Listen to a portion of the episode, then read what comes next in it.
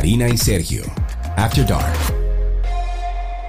Saludos, bienvenidos. Aquí estamos de nuevo por Pechú. Aquí estamos de nuevo en Karina y Sergio After Dark, continuando con esta serie, Karina, que a mí mucha gente me ha dicho, oye, muy chula, la serie de Nadie nos explicó. Bueno, pues seguimos en eso. Nadie nos explicó. Eh, decidimos hablar de una de las etapas eh, hoy en día, o yo diría que en este episodio, más determinantes para nuestras vidas y que reta de una manera u otra a nuestros padres. La temida adolescencia. Y es que, Sergio, ¿tú recuerdas que tu adolescencia fuera de alguna forma complicada? Porque yo, la mía, yo creo que a mí no me tocaba. Después de muchos hermanos con adolescencias complicadas, fue como, déjame yo no complicarle más la vida a mi mamá. Y hice una adolescencia bastante buena. Mira, yo la adolescencia, es que yo no era de que problemático, yo era tremendo, que hay una diferencia ahí entre problemático y tremendo. O sea, a mí yo me metí en lío y en cosas, pero no era de que hay mucha... No, o sea, no era, no era problemático, es, es- es el término correcto. Pero sí, yo di carpeta, obviamente, obviamente. Yo no, yo, yo tuve una adolescencia bastante tranquila, pero sí puedo hablar, por ejemplo, de la adolescencia de mis hijos. Tengo uno, bueno, que ya va rebasando, tiene 19 años, y tengo otro de 12 que va entrando. Entonces, Pero yo creo que Diego no te dio a ti problema. A lo mejor carpetoso, pero no problema, ¿verdad? mi hijo Tú- mayor, eh, la verdad es que tengo que ser agradecida con la vida, son Claro. dos hijos extraordinarios, sin embargo, mi hijo mayor tiene una personalidad reservada, es, una, es un joven que no habla mucho de sus emociones, de sus cosas personales, y entonces para una madre, aunque él no fue un adolescente carpetoso, el adolescente naturalmente pasa por diferentes procesos emocionales y para mí era muy difícil como madre porque yo tenía que adivinarlo. Aprendí a leerle la cara, los ojos, para entender más o menos cómo se Tú sentía. sabes que a mí me da una cuerda grandísima, eh, Cari, porque a Diego, por ejemplo, el día de su cumpleaños, Gaby y yo le mandamos una, una nota de voz lindísima. Ay, sí. Cantada y no sé qué. Sí. Pero él nunca dijo nada, él nunca dijo gracias tío, él nunca dijo gracias Gaby, nadie. No, él es así. Full. Y yo lo dejo porque me ha pasado varias veces con Diego, déjame decirte, que yo le escribo. Pero tú para lo vas a llamar y le va a llamar la No, atención. no, imposible. no. Claro. No, no. Porque yo sé cómo es él y yo sé que él, él tiene buen corazón, o sea que eso no me preocupa. a mí. Sí, claro que Claro. sí. Él, es- él, él, él no contesta a mí muchas veces. Me da cuerda. Cuando yo le escribo que no me escribe para atrás, le, ah, está bien, no te preocupes, yo te agarro en la barradita. Ah, pero ya le toca su boche. Don't worry. Ok, la adolescencia es un tema que se ha hablado mucho, se ha hablado. Sin embargo, nosotros quisimos tratar este tema de una manera, digamos que más asertiva, porque la adolescencia nos da miedo, la adolescencia eh, entendemos que siempre es mala y quisimos abordarla como desde otro punto, desde otra visión. Exacto, entonces profundicemos sobre este tema y por eso nos quisimos acompañar en el día de hoy nuevamente de nuestras queridas psicólogas, conferencistas y terapeuta. Ella es Paola Infante, con quien de hecho empezamos esta serie de Nadie nos explicó, pero hablando sobre el no y fue bastante efectivo. Hola Paola, ¿cómo estás? Hola Sergio, hola Karina, feliz de estar con ustedes. Ay, nosotros también. Paola tiene, y es bueno decirlo, vasta experiencia trabajando con adolescentes y nos pareció una buena idea y la persona idónea para tratar esta etapa tan interesante de la vida. En busca de información en Google, la siguiente expresión me llamó la atención. Dice, adolescencia, etapa más, y te salen las siguientes palabras, difícil, retante, complicada, bella, dura, etapa más importante y muchos etcétera, ¿verdad? Pero vamos a aprovechar a Paola con experiencia para que nos defina cómo tú, Paola, definirías esta etapa de la adolescencia. Yo le llamaría el fin de la infancia y el inicio formal de la pubertad. Bien. Le llamaría también, como otros autores también le de- lo definen, es como el proceso de crecimiento o el- la transición de la infancia a la adultez. Ya ellos no son niños, pero tampoco son adultos. Exacto. Entonces, ese es el proceso interesante ahí. O sea que están como en ese limbo. Que ya esa definición es un problema, es un conflicto, porque no soy ni una cosa ni otra. Entonces, más o menos, ¿para dónde es que voy? Ah, Totalmente, totalmente. Entonces yo creo que eso es una de las cosas que a veces olvidamos y el conocer la mera definición nos ayuda a entender y abrazar la palabra proceso y crecimiento. Interesante. Eh, vamos a recordar, o si hay alguna tabulación, porque me imagino, Paola, que esta transición no solamente es de, de edad, o sea, de tiempo, hay una transición también química que el cuerpo humano eh, sobrelleva durante este proceso, pero, y me imagino que eso varía de persona en persona, aunque debe de haber una como una tabulación o un factor común. ¿Y qué edad sería eso, Paola? Claro, lo primero es que la adolescencia no es un proceso continuo uniforme. O sea, ¿qué quiero decir con esto? Los procesos intelectuales, los sociales, emocionales y biológicos de cada adolescente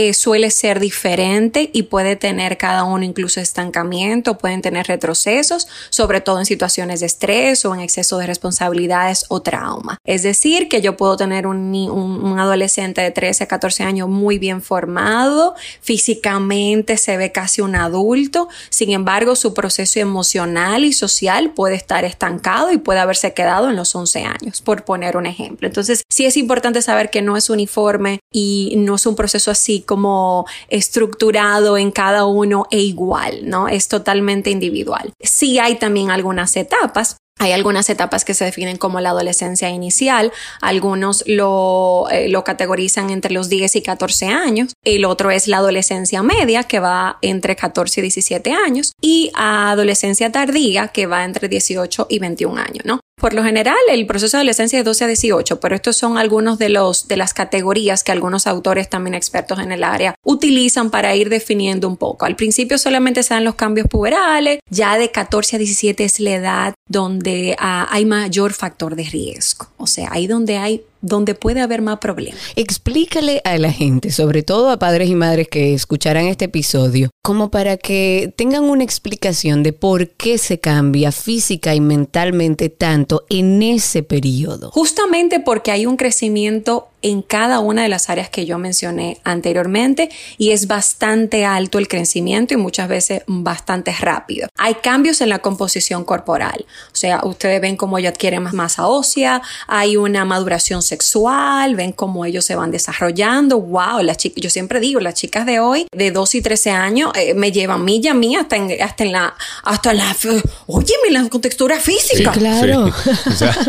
si nos vamos 20, 30 años atrás es una cosa impresionante la diferencia de esas chicas de ahora. Claro, yo digo, Dios mío, pero ¿qué es lo que pasó? Yo me quedé como atrás, como que me pasmé, como dicen en buen, en buen dominicano. Señores, yo tengo una sobrina, Ana, Ana Cristina, que Ana Cristina a los 15, no, a los 14 años ya ella se veía como de 19. Incluso ella salía con su primita más grande, con Laura, y salían a las discotecas con 14 añitos, ¿eh? Y la dejaban entrar a ella y a Laura no, porque ella se veía más grande oh, que. mi Dios. Impresionante eso. O sea, que han cambiado los tiempos. Y los cambios, o sea, por ejemplo, a nivel cognitivo, pensamientos más complejos, o sea, más abstractos, ya no son tan infantiles, utilizan mayor la lógica, eh, hacen sus propias preguntas, tienen sus propios cuestionamientos, crean sus propias ideas, comparan distintos puntos de vista. Ahí es donde viene el debate. Ay, sí, muchacha. El, el famoso, pero ¿y por qué, mami? ¿Pero y por qué yo tengo Ay. que hacer? ¿Por qué yo tengo que hacer eso que tú me estás diciendo que yo haga?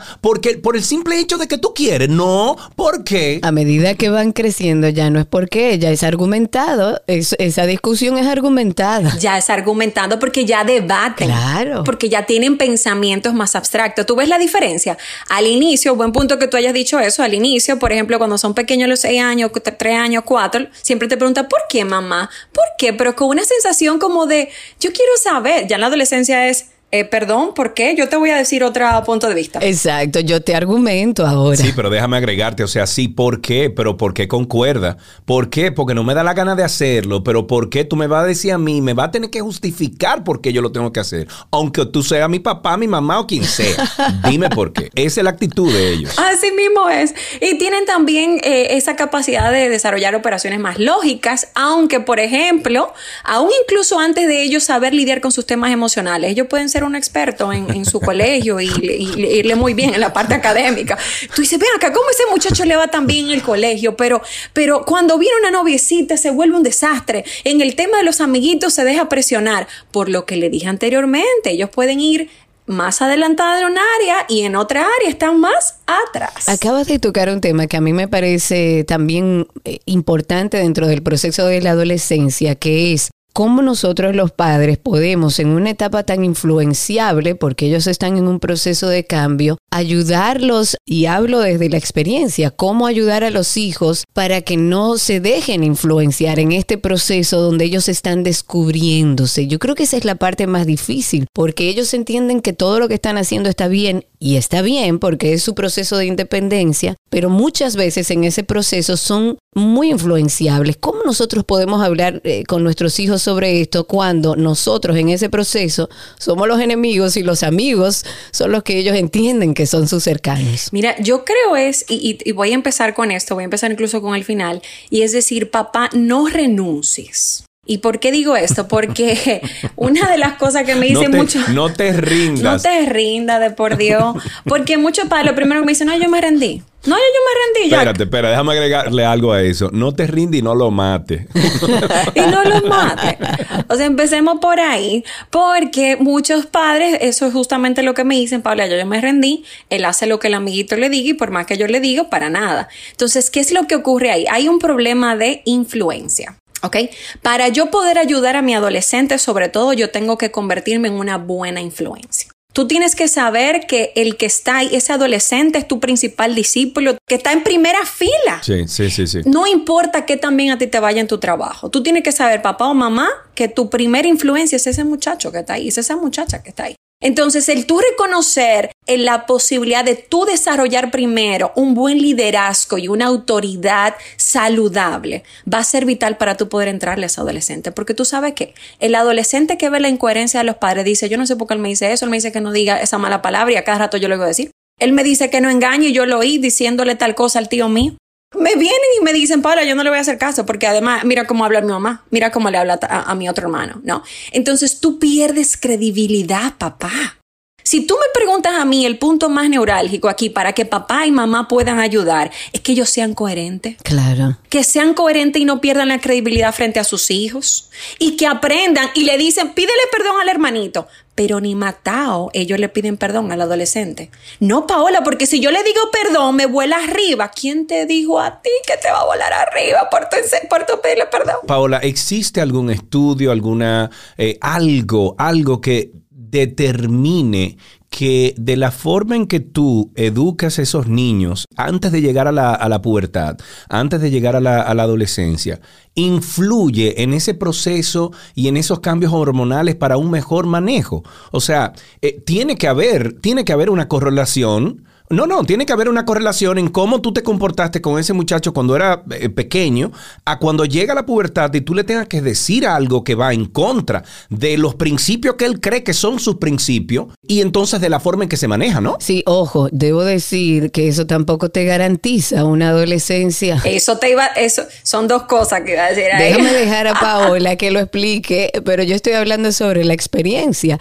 Tampoco eso te garantiza que la adolescencia va a ser tranquila y feliz porque tú la trabajaste en la niñez. Paola, adelante, perdón. No, no, no. De hecho, una pregunta de las que me habían planteado ustedes también es por qué a los padres se les hace un poquito difícil asimilar eh, como el cómo comportarse frente a un adolescente. Y una de, de esas cosas es porque les cuesta aceptar que no pueden controlar a sus hijos y que dos más dos no son cuatro en la adolescencia. ¿Sabes lo que significa eso? Que sí, es verdad, los estudios hablan la crianza con apego, eh, la, crianza respetuosa, la conexión en la infancia, la enseñanza constante, la comunicación abierta, puede traer buenos frutos en la adolescencia, pero dos no son cuatro. ¿Qué quiere decir eso? Que eso que tú sembraste en la, en la niñez, no necesariamente tú vas a verla siempre en la adolescencia. Posiblemente te toca un adolescente problemático. ¿Por qué? Porque tú no eres la única influencia en tu hijo. Se supone que tú tienes que ser la principal y ese es tu trabajo pero no eres la única influencia en tus hijos. Sobre todo porque a esa edad hay un sentido de pertenencia muy alto donde a mí me importa demasiado lo que dice el amiguito mío. Entonces, esa pregunta que tú me dijiste ahorita, Karina, ¿cómo podemos hacer para que el niño entonces no tome en cuenta todo lo que sus amiguitos dicen? Es justamente desarrollando su pensamiento crítico. ¿Qué tú opinas de eso? ¿Cuáles serían, Paola, esos conflictos que pueden surgir entre padres y adolescentes en esta etapa, ya cuando está en su buena el adolescente? Exacto. ¿Y cómo podemos para que continúes con lo que estabas desarrollando, eh, tener una comunicación asertiva con ese adolescente. Eh, los conflictos principales es cuando, sobre todo cuando hay una lucha de poder. El papá entiende que está entrando como, eh, o el papá acepta iniciar una especie de lucha de poder con sus hijos, ¿no? Porque le cuesta mucho aceptar lo que yo le dije anteriormente, que no pueden controlarlos. Nosotros en el fondo, muy en el fondo, aunque no lo digamos, cuando tenemos los niños pequeños, creemos muy, muy, muy profundamente que tenemos de la capacidad de controlar a nuestros hijos. Pero cuando llegamos a la adolescencia hay que nos damos cuenta, ay, qué, ay, pero qué sueño yo vivía. Ay, qué mentira me dije por tantos años y me creí. Entonces, cuando tú llegas a la adolescencia, eso es el primer conflicto, el más grande. Porque tú te das cuenta que tú estás, que ese es otro individuo totalmente diferente. Que está buscando su independencia, que no quiere que tú le digas cómo es que se hacen las cosas. Que no quiere, exactamente. Y mucho más si tú no enseñaste una autoridad saludable en la infancia. Eso influye muchísimo también, ¿eh? Les toca también otro de los conflictos es cuando no saben pelear limpio. ¿Cómo es pelear limpio? A ver si yo, a ver si yo entiendo. Pelear limpio, debatir de manera limpia, no tenemos que hablar alto, no tú no me tienes que insultar, yo tampoco te tengo que insultar a ti, yo no te tengo que hablar arriba, tú tampoco a mí. Tú puedes expresar tu idea, yo también la mía y así eh, manifestarlo con respeto. Yo puedo mostrarte cuáles son los valores aquí en la familia y al mismo tiempo también escuchar tu punto de vista. Entonces, no nos sabemos debatir limpio. Necesitamos hablar alto para para que me entienda, necesito utilizar par de malas palabritas para que él entienda aún más. Entonces no saben pelear limpio, eso es uno de los conflictos. Si tú no sabes pelear limpio, eh, tú vas a perder la batalla fácilmente. Claro, y vas a cerrar la puerta de la comunicación. A veces me dicen, me dicen los padres, Paola, pero es que si yo no le hablo así, él no me va a entender y va a hacer lo que quiere. Yo le digo, ¿y tú crees que porque tú le hables así, él va a hacer lo que tú quieras? Ah, pero bueno, es que no, no funciona así. Ahora, otro punto es, otro conflicto, es que resurgen también heridas de la propia adolescencia, o sea, del padre. Ese padre que también tuvo sus temas en la adolescencia y tuvo cierta forma de crianza sin querer, proyecta eso también. Y ahí es que sale todo. A mí, cuando yo era adolescente, tú sabes lo que a mí me hacían. Yo te voy a decir lo que a mí me hacían. A mí me jalaron una oreja, me tiraban chancleta de lejos, me qué sé yo cuánto. Sergio, ¿te sientes identificado? Bueno, a mí me. A mí me déjame yo callarme porque van a creer que mi mamá fue era una. otra época. sí, era una eh, cavernícola, pero no, no, no.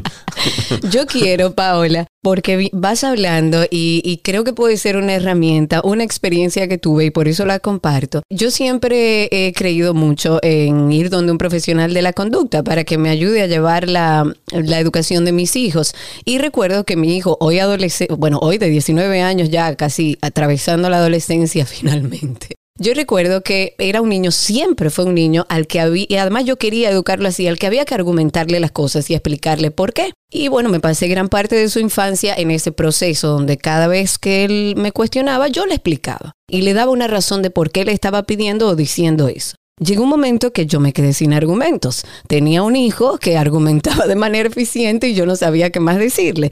Eh, cosas tan simples, pero ¿por qué me tengo que bañar? ¿Me va a pasar algo? ¿Y por qué no me puedo bañar mañana? Y todo era eh, en ese ejercicio que era en un momento determinado desgastante. Voy donde un profesional de la conducta y me dice, mira Karina, después de hablar y de hablar con él, me dice, mira Karina, hay momentos en los que como madre es porque tú quieres, porque las reglas de la casa son así y ya. Yo fui criando a mi hijo bajo, bajo esa premisa, porque entendí que sí, hay cosas que yo soy la mamá y punto. Pero cuando entra la adolescencia, yo vi que era completamente distinto. Ya no era porque yo quiero, ya era porque tenemos que conversarlo. Y a mí me sirvió de mucho como madre entender que en el proceso yo cometí errores y sentarme con mi hijo a decirle, discúlpame, yo creo que esto que te dije en un momento determinado no fue lo correcto. ¿Qué? Ah, pero tú estás loca. Óyeme bien, si Laura Pichardo a mí se hubiera sentado y que mira que yo cometí un error, mucho, me la como viva. Bueno, no, ah, mira, pues a mí me pasó todo lo contrario. Creo que en ese momento tomo lo que dijo Paola hace un momentito. Muchas veces les decimos lo que queremos que hagan, pero lo que nosotros estamos haciendo es una cosa completamente divorciada a lo que le estamos pidiendo. Entonces, educamos con el ejemplo, aunque se oiga trillado la frase. Y a mí me sirvió de mucho presentarme como un ser humano que no sabe todo ya con mi adolescente. ¿Qué tú opinas de abrir una puerta desde ese punto de vista con los adolescentes? Sí, totalmente. Pero, y hay veces incluso, Karina, que también en la adolescencia ahí eh, la respuesta es porque estas son las reglas de la casa y punto, ¿eh? Entonces ya yo te expliqué, porque ya tú tienes un pensamiento más lógico, ya tú necesitas más respuestas, que porque ya no tienes cinco años. Y con amor también te voy a decir, porque estas son las reglas de la casa, porque ellos tienen que saber algo. La autoridad es autoridad de todas maneras. Y les voy a comentar algo, los chicos que tienen más probabilidades de delinquir a futuro y tener conductas de riesgo son aquellos que tienen menos respeto a la autoridad. Ojo con esto, papá. Eso es importantísimo. O sea, los muchachos que no tienen un respeto y honra a los mayores y a la autoridad saludable tienden más a delinquir y a tener actitudes de riesgo. Que ojo, no es lo mismo respeto a miedo, ¿verdad, Paola? Que no es lo mismo, no es lo mismo y no estoy hablando, y dije incluso también autoridad saludable, porque no estamos hablando de tú acceder a abusos ni nada por el estilo, porque no es el punto, ¿no? Pero ellos tienen que incluso aprender a la honra y uno lo hace hasta con los abuelos. Ponte que los abuelos sean eh, refunfuñones, sean gruñones, sean mal hablados. Entonces tú le tienes que decir, mira, ¿sabes qué? Tú puedes estar en desacuerdo con con tu abuelo, pero tu abuelo tú lo honras. ¿Cómo tú lo honras? Tú no tienes que estar de acuerdo con, su, con sus palabras, tú no tienes que estar de acuerdo con su forma de vida, pero tú lo respetas, tú lo miras con cordialidad, tú lo saludas, tú no lo desafías. Es importante establecer esto y uno no lo ve, pero incluso si te vas a la cultura asiática, eso es algo, la honra hacia el mayor. óyeme, esto es algo vital. Y esto es uno de los éxitos que tiene Asia también en cuanto al tema del respeto a la autoridad y cómo esto se ha reflejado en su crecimiento a nivel económico. Hay estudios hasta que hablan de eso. Entonces, hay un respeto también que no podemos dejar que eh, simplemente pasarlo por alto. Ay, porque ellos son adolescentes. No, mi amor, ven acá. No, no es así tampoco. ¿Por qué tú entiendes, Paola, que a los padres se les hace difícil asimilar cómo comportarse frente a un adolescente? O sea, nos llevamos de lo que hemos aprendido durante la historia, que tú tienes que ser fuerte, que tú tienes que ser tajante. Sin embargo, fíjate la actitud que tomó eh, eh, Karina al momento de ella, en cierto sentido, desvestir. De un tranque, que yo decía, ok, no vamos ni para adelante ni para atrás. Y yo sabía que en el proceso le había pedido cosas que a lo mejor él entendía, pero ven acá, ¿y por qué mami me pide eso si ella lo hace? Y me senté con él y hablé como un ser humano, porque ya ellos, ellos tienen la capacidad y están aprendiendo de que somos seres humanos y tenemos derecho a equivocarnos. Entonces, ¿por qué, ¿por qué se hace tan difícil hablar con un adolescente? Se hace muy difícil. Una de las cosas es porque los padres de hoy día yo veo que les faltan muchas herramientas y mucho conocimiento para ellos. Eh, primero, conocer más a fondo la etapa en la que están los hijos. Ellos solamente conocen como lo malo que le está ocurriendo al adolescente y ya, las cosas malas que ellos hacen y ya, pero ellos no saben, no, no conocen, tienen muy poco conocimiento, tienen muy pocas herramientas. El otro punto también es que ellos luchan mucho para con aprender a amar al adolescente cuando ellos creen que menos lo merecen. Y esto es algo sutil pero muy poderoso. Ellos, o sea, en el fondo ellos entienden que si mi hijo se está portando mal, yo tengo que retirarle un poco de amor. Y le cuesta al papá de hoy amar cuando ellos creen que menos se lo merecen. Y es todo lo contrario, señores, que lo grande. Todo lo contrario. Mira, yo, yo he trabajado con adolescentes en situaciones muy vulnerables como de los colegios más pudientes aquí del país. Y yo puedo ver como siempre el niño que más carpetoso es, el adolescente que más carpetoso es, el que siempre se sienta al lado de la directora mientras yo estoy dando la capacitación para que no haga lío en medio de la charla, es el que más está gritando eh, con un letrero arriba, necesito que me amen. El amor no puede ser condicionado, mamá y papá. En lo absoluto. Yo se lo puse claro desde el principio. Mi amor no está condicionado a nada. Tú puedes hacer lo que tú quieres y yo me muero amándote. Ahora que hay reglas. Ahora que hay reglas. Ahora te voy a poner límite y ahora te voy a poner consecuencias también.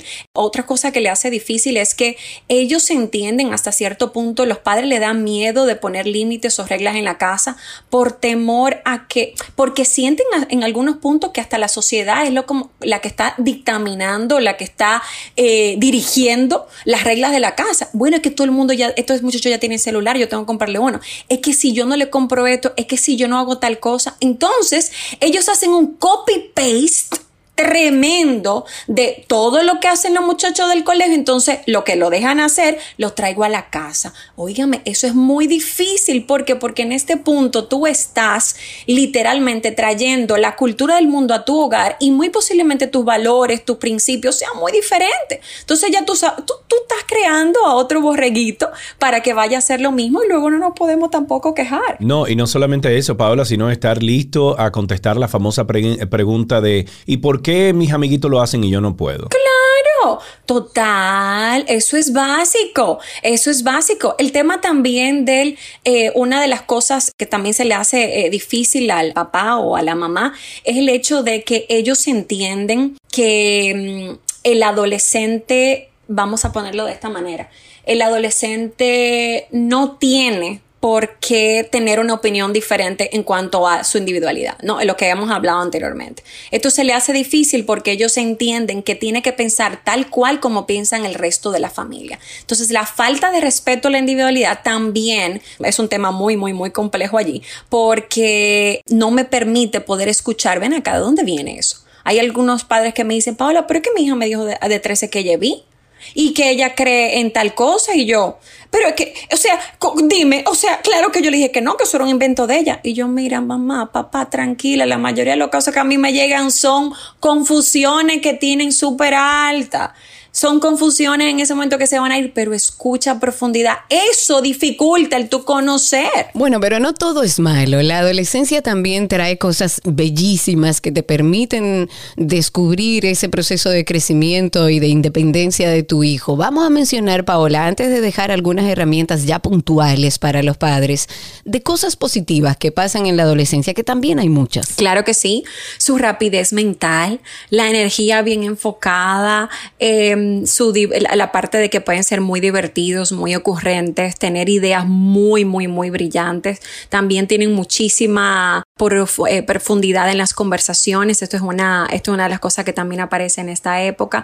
Ellos en ocasiones sí suelen cambiar de ánimo como cambian de camiseta, pero es una muy buena oportunidad para... Es una bipolaridad temporal a veces, ¿verdad? bueno, cambian de ánimo, ¿verdad? Muy fácil, pero es una muy buena oportunidad para poder ayudarles a gestionarse mejor. También ellos pueden tener eh, sueños y, propuestas incluso para problemáticas actuales desde una mirada súper fresca y súper como adecuada a su edad. Entonces, yo pienso que hay muchas cosas buenas dentro de la adolescencia, además de que estás hablando ya como con un futuro adulto y es como que, wow, o sea... Es ir descubriendo el camino que va tomando tu hijo y es bellísimo. Claro, ver, ver todo lo que estás explorando, todo lo que estás pensando, tener la posibilidad de ser influencia en todo ese proceso, yo pienso que eso es maravilloso también.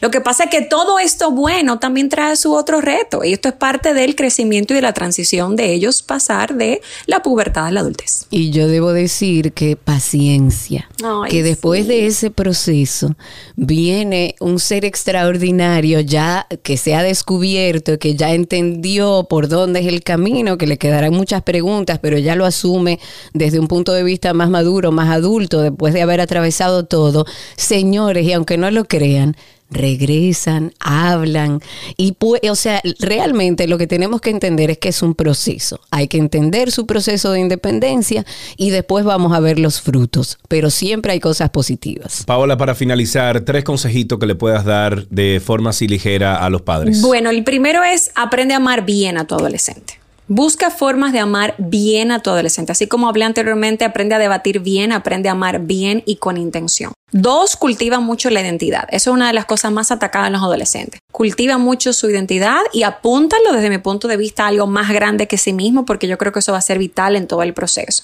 Lee el libro de Amor y Lógica para adolescentes. Es un libro que puedes encontrar también en Amazon y es buenísimo y le va a ayudar eh, hermosamente en su proceso. Yo me tiré la serie Habla del audiolibro, buenísima, Amor y Lógica. Es verdad, buenísimo, buenísimo. Hay otro libro que si me permites, Paola, hay dos eh, distintos distintos. Hay uno para niños y uno para adolescentes. Se llama Cómo hablar para que te escuchen y cómo escuchar para que te hablen. Y hay una versión para niños y una versión para adolescentes que es muy práctico y que por lo menos a mí me sirvió de mucho. Buenísimo. Bueno, y tú me dijiste tres, pero déjame yo agregar uno y es haz de tu casa un lugar seguro para sus amigos. Como a ellos le importa tanto los amigos y ese sentido de pertenencia, crea de tu casa un lugar seguro, que la- las actividades, que los comelonas se hagan en tu casa. Abre las puertas de tu casa para que tú sepas cuáles son las luchas, los temas, las conversaciones que están ocurriendo en ellos. Y luego no te sorprendas, sino que puedas interceder de manera sabia para apoyarlos y ser influencia en la vida de ellos y tanto como también como la de los amigos. Yo no sé si ustedes tuvieron una mamá y ahí quiero decir, pero yo tuve la mamá de una amiga, de una de mis mejores amigas, que era el lugar seguro para nosotras. Que nosotros incluso tal vez haciendo en la adolescencia travesura, sabíamos que era la única mamá a la que le podíamos confesar eso. Porque aunque no iba a estar de acuerdo con nosotros, nos iba a ayudar a salir del lío o por lo menos a lidiar con la consecuencia o hablar con la otra mamá. Entonces crea de ese espacio un lugar seguro, que te vean a ti también como una influencia y un modelo a seguir. Esto es algo vital. Y así te puedan llamar en los momentos cuando tengan un accidente, Dios no lo quiera, o algo pase, ¿no? O sea, nosotros tenemos que dar esta puerta abierta, definitivamente. Bueno, eh, Paola, muchísimas gracias por todos estos conocimientos compartidos. Gracias a ustedes. Claro, y para nosotros siempre un placer tenerte aquí en Karina y Sergio After Dark. Estuvimos hablando con Paola Infante. Si quieres ponerte en contacto con Karina y Sergio After Dark, puedes escribirnos a infoafterdarkpodcast.gmail.com. Además, puedes seguirnos en Instagram, Karina y Sergio After Dark, Karina Larrauri y Sergio Carlo. La adolescencia es una etapa de enormes cambios donde los jóvenes pasan de sentirse unos niños a querer ser vistos como adultos y es válido, demos esa oportunidad a nuestros hijos. Padres, adolescentes, no están solos. Esperamos que a ambos les haya servido este episodio para entender un poquito mejor esta etapa que es hermosa. Y como dijimos anteriormente, compréndanlo, no lo maten, ámenlo. Respiren. En la conducción de este episodio estamos Karina Larrauri y Sergio Carlo. Este contenido fue producido por nuestra super Cindy Paulino y en la edición Raven Pineda. Hasta la próxima. Karina y Sergio. After Dark.